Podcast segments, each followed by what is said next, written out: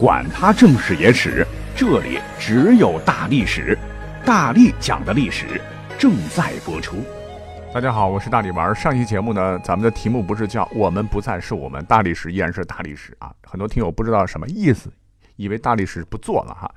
其实这个梗呢，就是范冰冰、李晨分手微博各自留言的话嘛。什么人的一生可能会经历各种告别啦，我们不再是我们，我们依然是我们呐。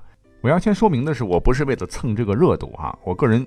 呃，因为个人喜好嘛，不太喜欢范冰冰啊。我只是看过她演的那个《还珠格格》。呃，李晨我就看过《士兵突击》啊。可是为什么我要扣着这个来讲？就是要告诉大家伙，世事无常啊。再亲密的感情也会随着时间的推移冷却，因为爱情是一回事儿，生活是另一回事儿啊。一对情侣，一对夫妻，大多数的吧，怎么可能一直维系住谈恋爱的那种甜蜜感觉啊？要知道，在每个美好爱情的背后，都是繁琐而平淡的生活。也许在你恋爱的时候，那很是向往以后美好生活的。可是当你们真正步入婚姻的殿堂的时候，接踵而至的就是柴米油盐酱醋茶这些与爱情无关的东西，一定会打破你当初想象的美好。而这儿呢，无关乎当事人是不是明星还是平头百姓，是古代人还是现代人，我们都要坦然面对这些事情啊。那么上一节目我是要告诉大家，经营感情和婚姻需要耐心和智慧，更需要包容和理解。如果实在不行，不能继续，也不要强人所难，平静的选择分手道别，继续成为朋友，也是一个很有风度的事儿。就像范冰冰和李晨微博的留言那样，就很好啊。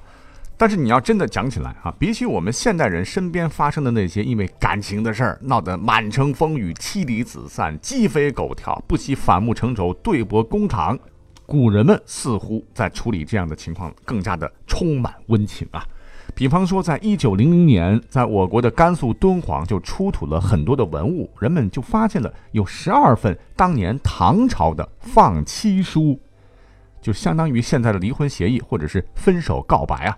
放妻书，放妻书，那男权社会啊，字面上看好像是前夫放前妻一马，前男友放前女朋友一马。但是你仔仔细细看这个内容的话，绝对不是大家伙看古装连续剧休妻那般的惨烈啊，是用词文雅，语气温柔，感情溢于言表，是充分展示了古人令我们现代人汗颜的感情态度和婚姻观，以及那个时代的胸襟和风度啊。我们先来看其中的一篇呀，盖说夫妇之缘，恩深义重，论谈共备之音，结世悠远。凡为夫妇之音，前世三年结缘，始配今生夫妇。若结缘不合，彼是冤家，故来相对。妻则一言十口，夫则反目生嫌，似猫鼠相赠，如狼犬一处。既以二心不同，难归一意。快汇集诸亲，各还本道。愿妻娘子相离之后，重梳蝉鬓，眉扫蛾眉。巧成窈窕之姿，选聘高官之主，解怨释结，更莫相赠。一别两宽，各生欢喜。三年一两，便现柔仪。福愿娘子千秋万岁。请注意其中的一句啊，“一别两宽，各生欢喜”，经常被现在一些情感类文章采用。简单翻译一下就是：两个人今生能结为夫妻。都是三世的缘分换来的，但若我们的结合是个错，与其痛苦的苟合在一起，不如痛痛快快的分手，也好过两个人天天相互看不顺眼。离婚之后，希望娘子你能重整山河，再攀高枝，打扮的漂漂亮亮的，再找一个自己喜欢的人。分手后，我愿赠与娘子三年所需的衣物米粮，可以一次付清，算我的一点心意。祝愿你一生平安长寿，一翻译肯定就没有那个味道了哈。盖说夫妻之缘，恩深义重。全文第一句就给了我们一种此情可待成追忆时的无奈。人生不止如初见，结缘不合皆是前世怨家。后头三载结缘，则夫妇相合；三年有怨，则来筹计。我们今天常说的七年之痒，你看来。古人更加珍惜时光，哈，三年就是大坎儿了。大意就是说，夫妻之间油米酱醋茶，难免磕磕碰碰，日子久了，日积月累，就成了间隙，造成了无法共同生活下去的结局啊。于是呢，男方就请来了双方的父母和亲朋好友作为见证，好聚好散。最后呢，男方还不忘给妻子一些美好的祝愿，哎，这就很难得了啊！缘分尽了，好聚好散。愿七娘子相离之后呢，重梳蝉鬓是眉扫蛾眉啊，巧成窈窕之姿，选聘高官之主，解怨释结，更莫相赠。这文字写的真的非常优美，也感人至深呐。此谓是一日夫妻百日恩，一块生活了这么多年，你说能没有感情吗？可是我们这位主人公说的很潇洒，也很坦诚啊。全文我们看不到对女方的一丁点的埋怨之词，是极尽的宽容，尽量的祝福，真是不禁想赞一下这位即将成为前夫的男人啊，胸怀真的是很宽广啊。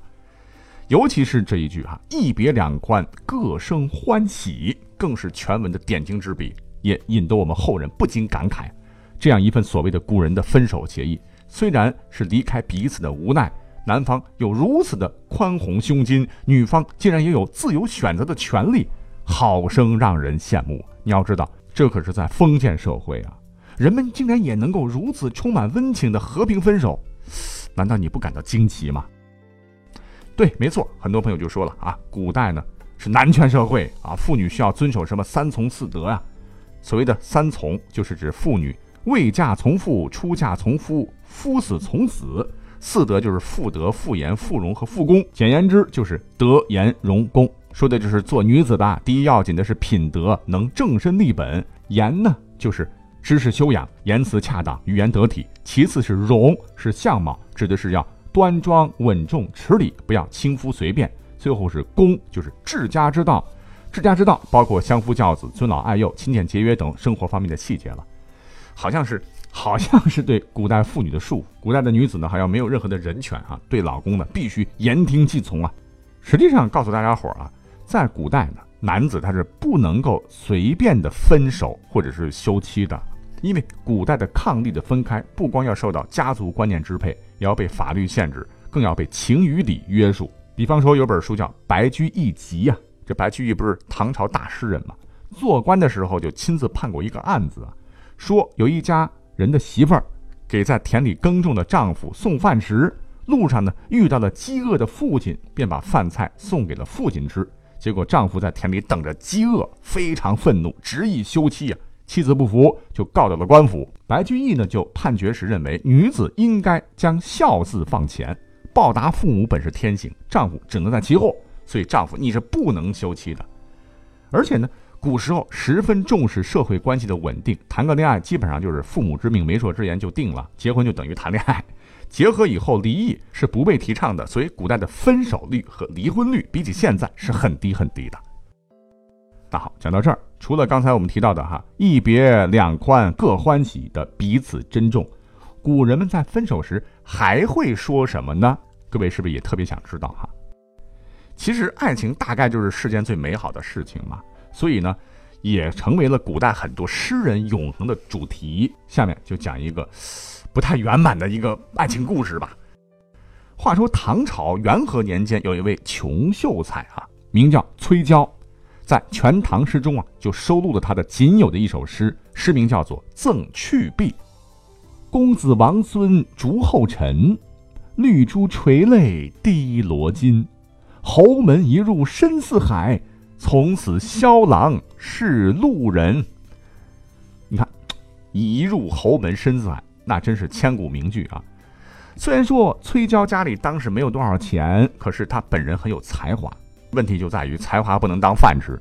有一回呢，投奔姑姑家，和姑姑家一个漂亮的婢女产生了感情，然后互许终身呢。可是他的姑姑呢，家里也没多少钱。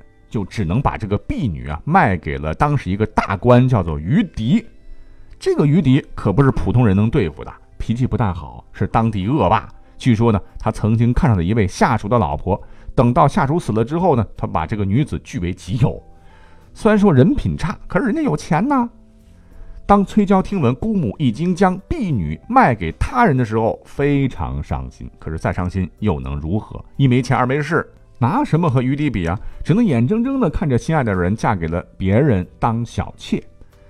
后来呢，在寒食节的时候，这个婢女终于有机会出门了。偶然间呢，和崔娇相遇了。当时，崔娇站在不远处，这个婢女马上是泪水连连呐，哭得非常伤心呐，说自个儿心中只有崔娇一人啊。于是崔娇触景生情，就写下了这一篇《赠去婢》，说公子王孙当年竞相争逐在后面，貌美的女子流泪湿透了罗巾，一旦进入深幽如海的侯门，从此萧郎变成了陌路之人。萧郎不是说他这个萧，是当时女子对情郎的一种称呼啊，都是分手所说啊。但是比起其他分手的原因，这种被迫的分手。彼此相爱的人，竟然此生成为陌路人，那是怎样的一种撕心裂肺啊！所以赠去婢，一个去字，道不尽无限的哀愁啊！哎，所以呢，大家只知道一入侯门深似海，却不知道更让人心酸的还有下一句：从此萧郎啊是路人呐，都是泪呀！好最后呢，我们再来欣赏一首分手词啊。来看看古人分手时还有哪些要说的吧。君知妾有夫，赠妾双明珠。感君缠绵意，系在红罗襦。妾家高楼连苑起，良人执戟明光里。知君用心如日月，是夫是你同生死。还君明珠双泪垂，恨不相逢未嫁时。这首诗的作者是唐代的张籍，这首诗唤作《节妇吟》，尤其是最后两句啊，“还君明珠双泪垂，恨不相逢未嫁时”，更是传唱千古，引无数人的遐思而想。这又是一种不一样的分手离别的情愫了。一个女子婚后遇到了一个热烈的爱着她的男人，而且这个男人赠送她两颗表示爱情的明珠，女子对男子也产生了爱慕之情，但是她不能够离开自己的丈夫，忍着眼泪。把男子送的明珠奉还，啊，就不由得让我想起了当年的《廊桥遗梦》啊。所以呢，有关于所谓的爱情遗憾，嗯，并不仅仅局限于上面的崔娇和婢女有情人不能终成眷属的悲剧了哈，还应该有因遇见之后不能拥有而失去的感伤啊。好，讲到这里呢，对各位听友想说的是啊，无论怎样，哎，都要学会彼此珍重，彼此珍惜。甚至是彼此放手，一别两宽，各生欢喜。千万永辞，不失欢喜。从古至今，皆是如此啊！感谢你们的收听，我们下期再会，拜拜。